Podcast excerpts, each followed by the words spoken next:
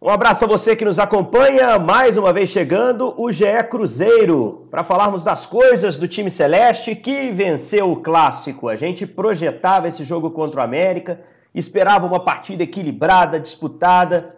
A gente viu o Cruzeiro mais forte que no primeiro turno e isso se confirmou dentro de campo. O Cruzeiro fez mais um jogo consistente, venceu por 2 a 1 chegou a abrir 2 a 0 ali no início do segundo tempo, sofreu um gol mas com muita valentia e organização conseguiu segurar o América, vice-líder do campeonato. Para hoje tabelar comigo aqui no nosso GE Cruzeiro, Bob Faria. Um grande abraço, Bob. Bom dia, bom dia, pessoal. Bom dia. É, o Cruzeiro sofreu um pouco no início do jogo, não é? Acho que o primeiro tempo foi pior do que poderia ser tecnicamente das duas equipes. O juiz deu uma atrapalhada na história, vamos falar sobre isso. Uh, mas o segundo tempo foi um segundo tempo bom. Teve jogo, foi legal. É isso aí. Minha percepção também foi essa. Segundo tempo bem mais legal. Acho que todo mundo que assistiu gostou mais dos últimos 45. Na verdade, acabaram virando os últimos 53. Tivemos um acréscimo generoso e o Cruzeiro, de forma valente, segurou até o fim. Gabriel Duarte, o negócio é jogar contra time da ponta da tabela, Gabriel. Não pode jogar com time da metade de baixo, não. Tem que pegar só os líderes. Aí a coisa funciona e o Cruzeiro vence. Um abraço. Um abraço, Henrique, um abraço, Bob, um abraço para todo mundo que está nos ouvindo aí após a, essa vitória do Cruzeiro. Pois é, o Cruzeiro é engraçado, né? A gente fica tentando encontrar razões para isso. Cruzeiro vai, ganha da Chapecoense, ganha do América, mas chega em casa, empata com o Figueirense, empata com o Guarani, né? O Cruzeiro ainda é um, é um time a ser desvendado nessa Série B porque ainda a gente não encontrou razões para algumas situações que ocorrem com o Cruzeiro nessa competição, não, né? É, enormes é, situações que acontecem bastante controversas, contraditórias, melhor dizendo. O Cruzeiro com alguma dificuldade para jogar em casa, com dificuldade para jogar com os times da parte de baixo. O Filipão até na coletiva falou sobre isso, né? Falou que nesse campeonato com portões fechados não tem muito mandante, não tem muito visitante. O fato é que o Cruzeiro tem ido muito bem jogando como visitante, sob o comando do Filipão especificamente. Os últimos seis jogos o Cruzeiro não perdeu como visitante, ganhou quatro. Então é um time que fora de Belo Horizonte, ou fora de casa em Belo Horizonte, como foi o caso dessa quarta-feira, tem conseguido os resultados que precisa. Vamos começar falando da arbitragem, que eu acho que o Bob direcionou bem. Uh, é impossível passar por esse jogo sem tocar no assunto da arbitragem. Delson Freitas, o árbitro paraense, e aí já para mim o primeiro erro, né? Filipão fez críticas, para mim, preconceituosas à arbitragem do Pará. Né? No jogo passado, tivemos um outro árbitro paraense, o Andrei Silva e Silva. Uh, na visão dele, houve erro, houve hesitação da arbitragem no jogo contra o Confiança e ele fez críticas direcionando ao, ao estado do Pará, insinuando que o Pará não poderia estar naquele jogo, uh, representado pelo seu árbitro. E aí a CBF foi lá e meteu um árbitro paraense no jogo seguinte. E no jogo, o Delson acabou marcando um pênalti para o Cruzeiro, deixando de marcar um pênalti para o América. PC Oliveira estava na transmissão da Globo e entendeu assim que houve um pênalti para o América, aquele toque na mão do Adriano no iníciozinho do jogo, e que não houve o pênalti sobre o Potker. Começa falando para a gente, Bob, é, o tamanho do impacto da arbitragem, o que, que você pensou dessa situação toda envolvendo o Delson Freitas. O Lisca foi expulso, Paulo Brax, diretor do América, deu uma declaração depois do jogo, não teve coletiva de técnico, e dirigentes do América pressionaram muito na porta do vestiário o árbitro teve dificuldade até para sair ali do campo. Ele avacalhou o jogo, que tinha tudo para ser uma partida é, com duas propostas interessantes de jogo. Já na escalação, o Cruzeiro tinha uma proposta diferente, três volantes, ia ser um jogo mais reativo. O América, aquele time com aquele volume de jogo que a gente está acostumado a ver. Estava tudo desenhado. E aí, logo de cara, o juiz erra ao não dar um pênalti para o América e depois dá um pênalti para o Cruzeiro. Vamos tirar é, essa, o, o, erro do contexto, só o erro em si, porque o erro em si ele pode, ele acontece. Agora, é, isso transformou mentalmente os jogadores dentro de campo. Os jogadores do América ficaram muito nervosos, é, perderam estabilidade emocional. É, os jogadores do Cruzeiro entraram na pilha e aí o jogo começou a ficar picado demais. Acho que ele sacou que tinha errado também, é, pela reação, pelo, por tudo que aconteceu, começou a picar o jogo demais. Nós terminamos o primeiro tempo com 30 faltas, 30 faltas. Note-se, 22 para o Cruzeiro, 8 para o América, mas 30 faltas no primeiro tempo. É muita coisa. Então o jogo ficou todo quebrado, ficou muito travado, muito nervoso. Isso acabou se arrastando de uma certa forma até o fim, embora tecnica, tecnicamente o segundo tempo tenha sido melhor. A questão de ser um juiz do Pará, é, acho que o Filipão é, errou, né? foi preconceituoso nesse sentido. É, agora, eu entendo a declaração dele quando ele diz assim: olha, tem, tem determinados jogos que precisam de juízes mais experientes, é, tem determinados jogos que têm e o próprio Gaciba, e a gente já conversou várias vezes com o Gaciba, o Gaciba foi nosso companheiro no Sport TV, ele defende a ideia de que tem tamanhos de jogos para tamanhos de juízes. Né? Tanto que ele eliminou essa história de, de sorteio para juiz, etc. Agora, é, não só o Filipão criticou especificamente a arbitragem paraense, como uh, o Lisca, no Bem Amigos, da da segunda-feira antepassada, se não me engano, participava conosco, criticou muito a arbitragem brasileira de uma forma geral, dizendo que falta profissionalismo, que, ou melhor dizendo, que ele defende o profissionalismo, coisa que eu defendo também, que é um absurdo uma indústria bilionária é, ter, às vezes, um trabalho decidido por alguém que é, é, que é entre aspas, amador, né? que ele apresenta sempre aos, aos seus jogadores o perfil dos juízes e diz assim: ó, esse aqui é árbitro de futebol, mas ele é gerente de banco, ele é advogado, ele é policial, ele é, enfim, ele, ele é engenheiro, etc, etc. Quer dizer, o cara nunca é árbitro profissional. E isso acaba, na minha opinião, tirando a, a, a concentração é, exclusiva naquela função de árbitro de futebol. E ainda tem um outro aspecto ainda que eu acho que no mundo de hoje num campeonato brasileiro, mesmo da Série B, não dá para dizer que a CBF não tem dinheiro para colocar o VAR, que é uma ferramenta super importante.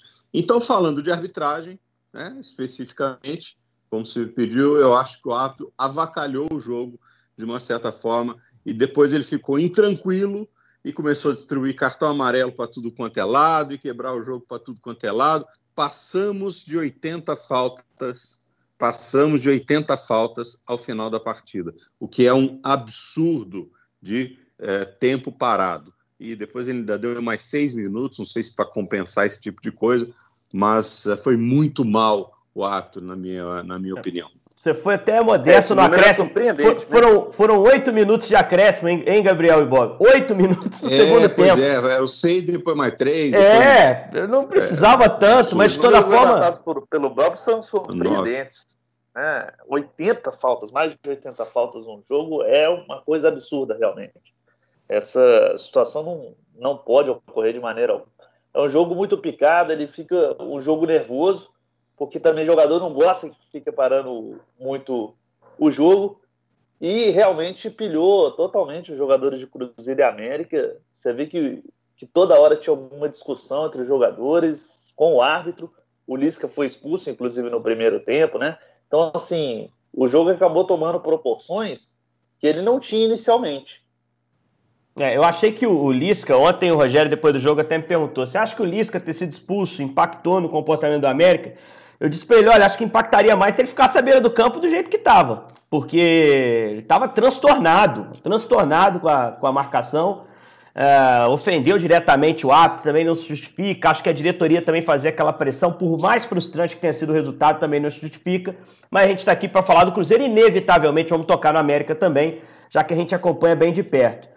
Uh, eu tô com os números aqui das faltas, consegui abrir aqui, não chega a 80, mas foi um número é, não, elevadíssimo, eu... elevadíssimo mesmo tô, tô, corrigindo aqui, na verdade. É, foram 80 bolas paradas. Quer dizer, aí entram. Aí entra a bola. Entra, escanteio, escanteio meta, etc. Todas as reposições. Etc. Perfeito. Foram é. 34 faltas do Cruzeiro. Você está certo no comentário. É um número muito é. alto. Né? O próprio América fez 17, mas aí já está mais dentro da média da Série B. E o América também é. teve mais a bola, então, consequentemente, acaba cometendo menos faltas. Mas o número de 34 é acima da média da Série A. Série A, eu tenho a média cerca de 27 faltas por jogo, somando os dois times.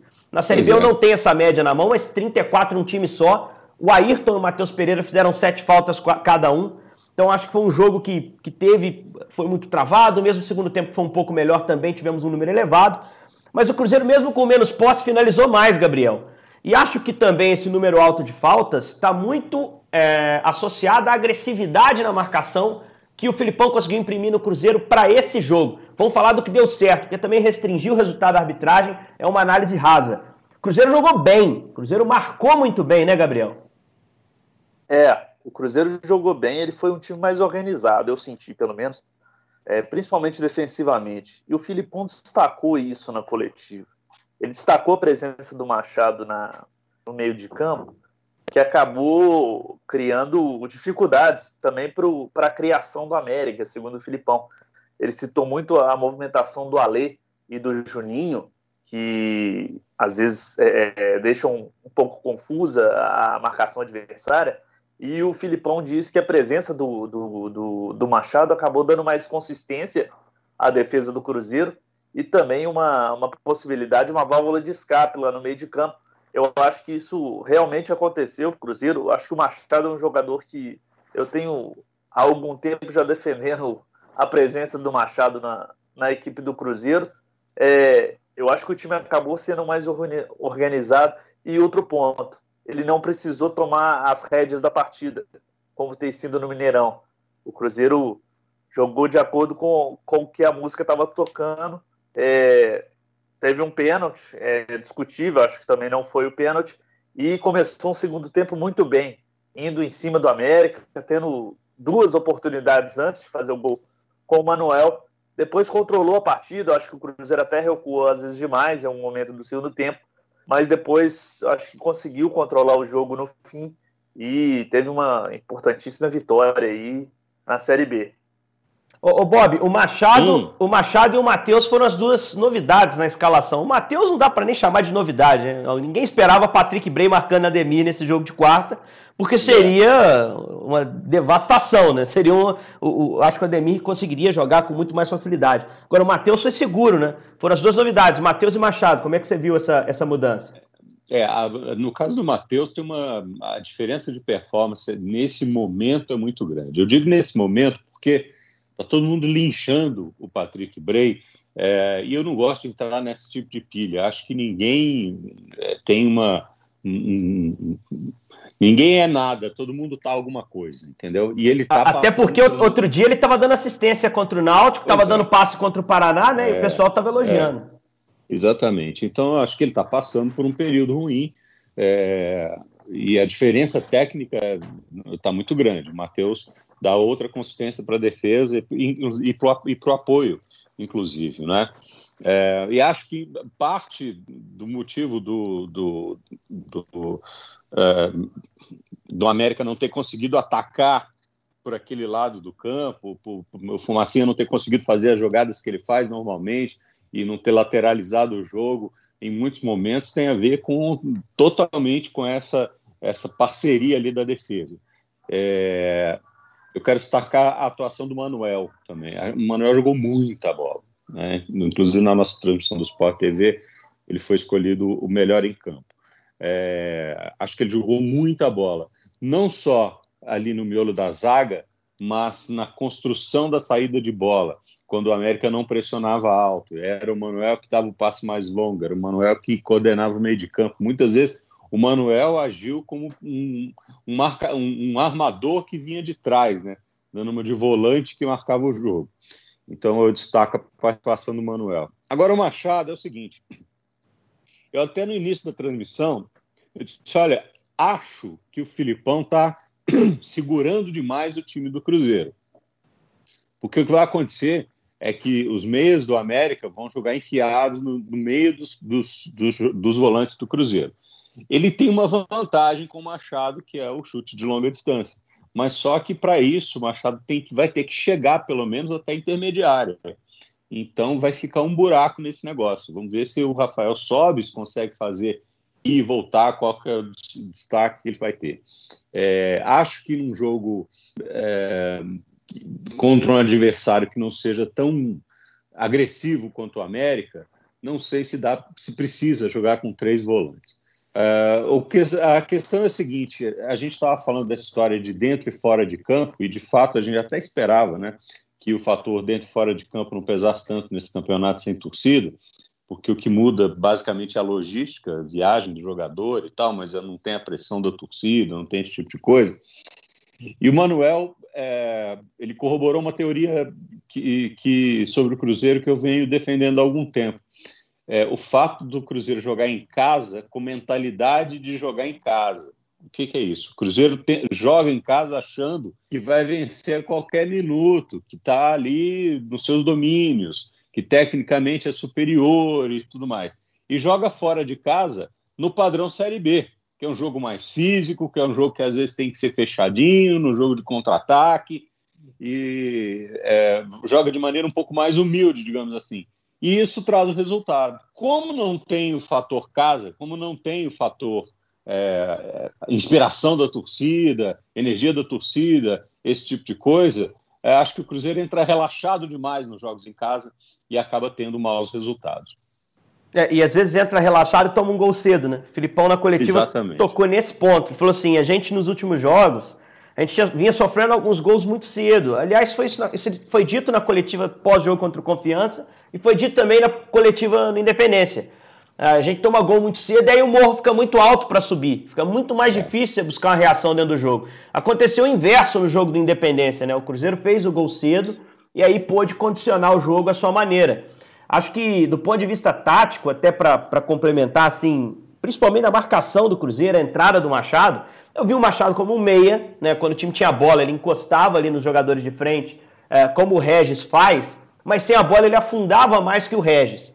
E o que, que isso uhum. possibilitava ao Cruzeiro? Fazer a marcação específica sobre o Juninho e o Alê e as infiltrações e as movimentações desses meias abrindo nas costas dos laterais, fazendo dobra com os pontas que o América tem, que são bons, o Ademir principalmente, e o Azevedo do outro lado. Então, quando o Juninho espetava, o Jadson podia acompanhar e o Machado ocupava o espaço no meio. Quando acontecia do outro lado, o Adriano conseguia acompanhar, ou o Kaique, né, que fez o corredor por ali, porque o Potker saiu no início. Né? Então o Cruzeiro conseguiu muito bem neutralizar essas infiltrações dos jogadores de meio do América, que o Filipão citou como os jogadores especiais, os caras que fazem o time jogar. E acho que essa marcação foi muito bem colocada, foi muito bem feita pelo time celeste. Agora, cada vez mais, hein, Gabriel? É, a gente vai enxergando o time com o Sobis e sem o Moreno. Você acha que essa formação de ataque está definida na cabeça do Filipão? E ontem o bom papel do Sobis, com e sem a bola, o gol marcado de pênalti, ajudou a encaminhar essa formação do Cruzeiro agora sem centroavante? É isso que a gente pode esperar a curto, médio prazo aí até o fim da Série B? Eu acho que sim, Henrique. Acho que o, o entrou e entrou para ficar no time. É, foi bem contra o Chapecoense. É, é um jogador que, além de de ter as qualidades técnicas que ele tem, é um jogador muito presente, um jogador líder também em campo. E o Filipão também destacou isso na coletiva dele. É um, ele é muito experiente, o Sob já tem as artimanhas do, do futebol em mente. É um jogador, acho bastante importante na Série B para o Cruzeiro.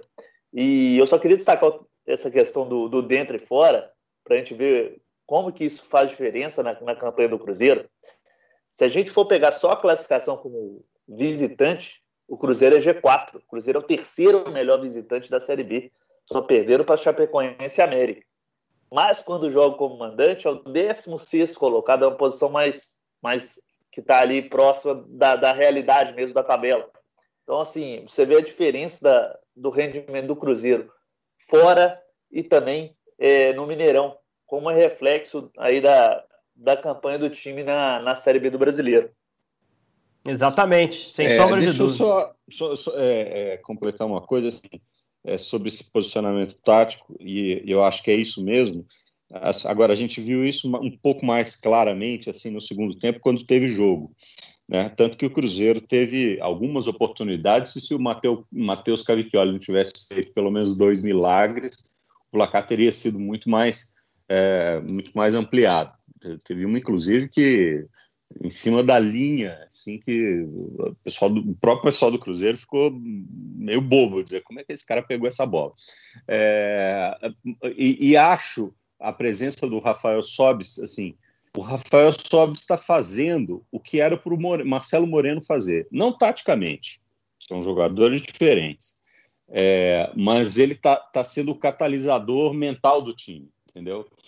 É, e isso era aposta para o Marcelo Moreno. Marcelo Moreno veio da China, deixou 50 milhões na China, vem para cá, porque vai ser o cara que vai liderar o time, que vai isso, que vai aquilo. E não conseguiu se estabelecer. E acho que tem um motivo para isso modelo de jogo do Cruzeiro é, não é um modelo de jogo para centroavante. Raramente a gente vê um, é, exceto em bola parada, né? É, raramente a gente vê um gol estilo centroavante para o Cruzeiro. O Cruzeiro joga num, num, sistema diferente, de condução de bola diferente. Quando eu entro o Marcelo Moreno, ele, ele joga quase sempre de costas para o gol, é, muito no contato, no, no, jogo físico com os zagueiros, enfiado ali, a bola está sempre quebrada e nunca chega para ele em condições de, de, de, de, finalizar. Então, acho que se encaixa melhor hoje no que está desenhado no Cruzeiro. Perdão, o Rafael Sobes. É, não, e você ter dito isso, essa questão é da. Alergia, né? Não, é não tem, não tem problema, a gente tá distante aqui, não tem problema, não. Mas você, você dizer essa do Sobs, ô Bob, é, é legal porque eu acho assim, tem uma coisa na postura do Sobs em campo também que eu acho que contagia, cara. É, é. O fato de ser um cara com o tamanho dele, de ter escolhido vir jogar B no Cruzeiro, num momento ali de, de questionamento, de alguma é, incerteza em relação ao futuro do Cruzeiro, até dentro dessa própria Série B, né? Ainda é uma situação muito complicada. Eu acho que isso aí já causou um, uma recepção positiva para ele em relação aos outros jogadores. E se a gente compara a postura dele em campo com a do Moreno, o Moreno é um lutador também, mas ali no quadradinho dele. O Sobs é um lutador uhum. no campo inteiro, cara. É, é, não é, tem bola isso, perdida, ele volta, ele rouba, ele sai na direita, ele sai na esquerda, ele cria um espaço para alguém infiltrar, ele reclama com o juiz, ele vai no banco do adversário e conversa com, com o treinador adversário e, re, e repreende. Então acho que esse tipo de coisa também contagiou, né? Principalmente nesses jogos que a gente sabe que se o Cruzeiro vencer vai ser contadinho, né? Jogo contra a Chape, jogo contra a América, ninguém esperava facilidade. Esse cara entra como um guerreiro em campo ali, né? E, e acho que é, isso aí.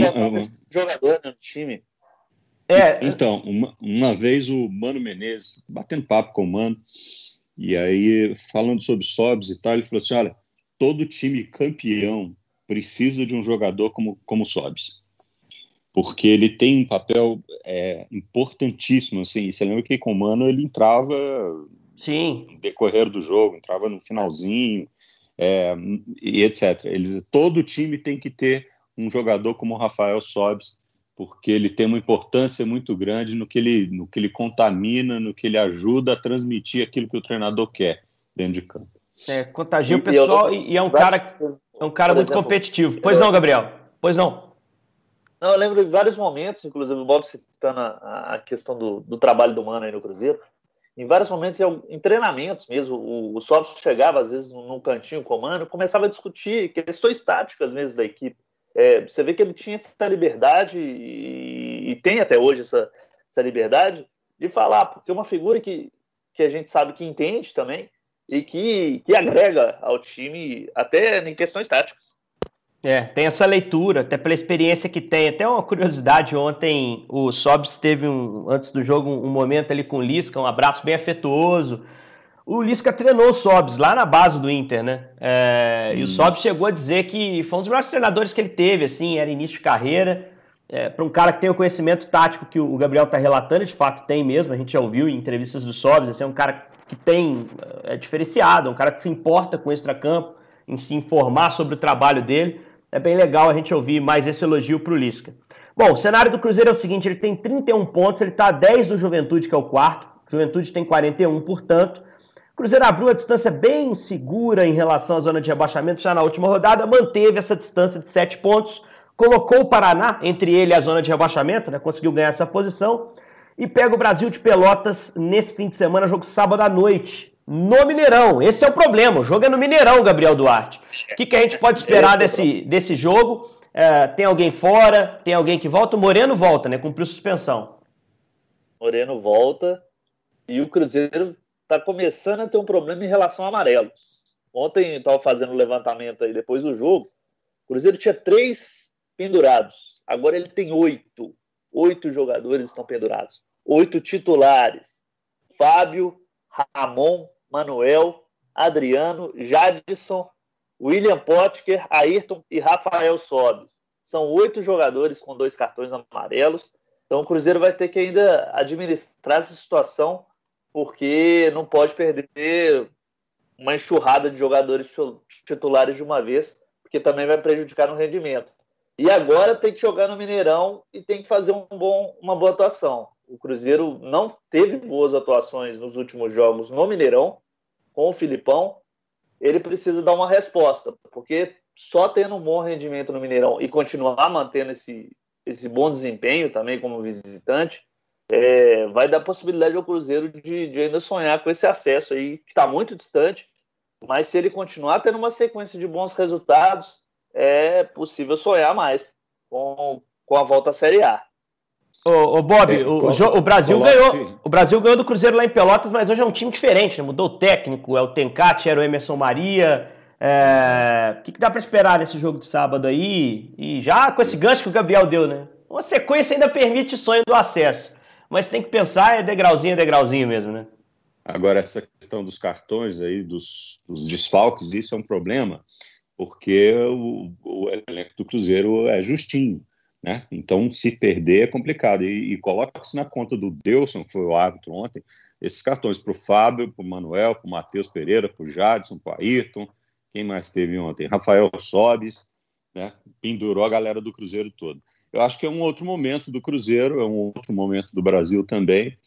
É... E, e, e, eu, eu entendo que o Cruzeiro já, já percebeu, ou alguns jogadores já perceberam essa é, isso que a gente já falou aqui, dessa história de é, ter que entrar no jogo sem considerar esse negócio de jogo de casa, o jogo fora, entrar no jogo com a, a perspectiva de um jogo de Série B, que tem uma característica diferente, é um jogo físico, é um jogo que demanda mais suor, é um jogo em que a bola, o passe é menos trocado, é uma, é uma outra característica de jogo. Sendo assim, Aí não interessa se o, se o gramado está dentro do Mineirão ou se o gramado está em qualquer outro lugar, entendeu? É, o Cruzeiro vai conseguir jogar com a mesma performance, entender o adversário e consegue ter é, bons resultados. Mas pensar no acesso, acho que ainda é um exagero, porque o Cruzeiro precisaria, se não me engano, faltando 13 rodadas, de 11 vitórias, né? se a minha conta não está errada, 11 vitórias para chegar no número seguro de classificação. Quer dizer, é muita coisa, é muita coisa. É inclusive uma pressão muito grande que o próprio Filipão está tirando das costas do time. Né? Porque eu, até nem acho que ele é, desconsidere essa hipótese, não, mas ele, quando ele chega publicamente, ou chega para os jogadores e diz assim: olha, vamos pensar primeiro no primeiro objetivo e tal, porque se chega e diz assim, nós temos que classificar, temos que ganhar 11 jogos, cada jogo vira um drama. E é. acho que não é assim que o Cruzeiro vai passar por essa situação.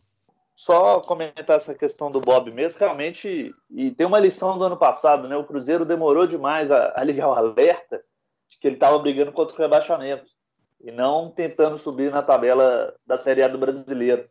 Acho que o ensinamento do ano passado é, é, é muito bom para o Cruzeiro nesse momento, e eu acho que o Bob tem total razão, porque agora é pensar jogo a jogo mesmo, e tentar primeiro se livrar do rebaixamento, e assim, se, se tiver essa possibilidade, é, tentar brigar pelo acesso, que eu também acho que é, que é muito difícil nesse momento, porque o Cruzeiro precisa de um aproveitamento elevadíssimo. Mas fica essa lição do ano passado para o Cruzeiro, para agora para a Série B. Exatamente. É, ontem, Pois não, Bob. Só, só, um detalhezinho. Não, é porque ontem é, no Independência estava o Branco, né? Uhum. Grande uhum. Branco, campeão do mundo, lateral e tal, todo mundo se lembra. E o Branco foi o grande comandante daquela campanha do Fluminense, é, que tinha 99,99% ,99 de é, risco de cair para a segunda divisão é, e conseguiu se salvar. Aquele Fluminense do Fred, etc. Eu acho que ele pode, ele tem algumas experiências também que ele pode é, passar ao grupo do Cruzeiro, pode ajudar nesse processo, né? É, com esse tipo de jogar contra a estatística. Mas, é, independentemente disso, precisa ter o pé no chão e, e pensar na meta, pensar sempre no próximo degrau. Valeu, Bob. Valeu, Gabriel. Obrigado a todos que nos acompanharam até aqui. No sábado tem esse jogo, então, Cruzeiro e Brasil de Pelotas, jogo no Mineirão. Na segunda a gente volta e, e vamos falar sobre essa partida, vamos falar sobre tudo é, envolvendo o Cruzeiro. Tomara que com uma distância menor em relação ao G4, tomara que é, iniciando ali uma arrancada definitiva para que o Cruzeiro lá no final do ano ainda brigue, no final da temporada, né? Porque o final do ano vai passar e a temporada segue lá em janeiro, no final de janeiro, o Cruzeiro ainda brigue pelo acesso. Grande abraço a você que nos acompanhou. Até a próxima. Valeu!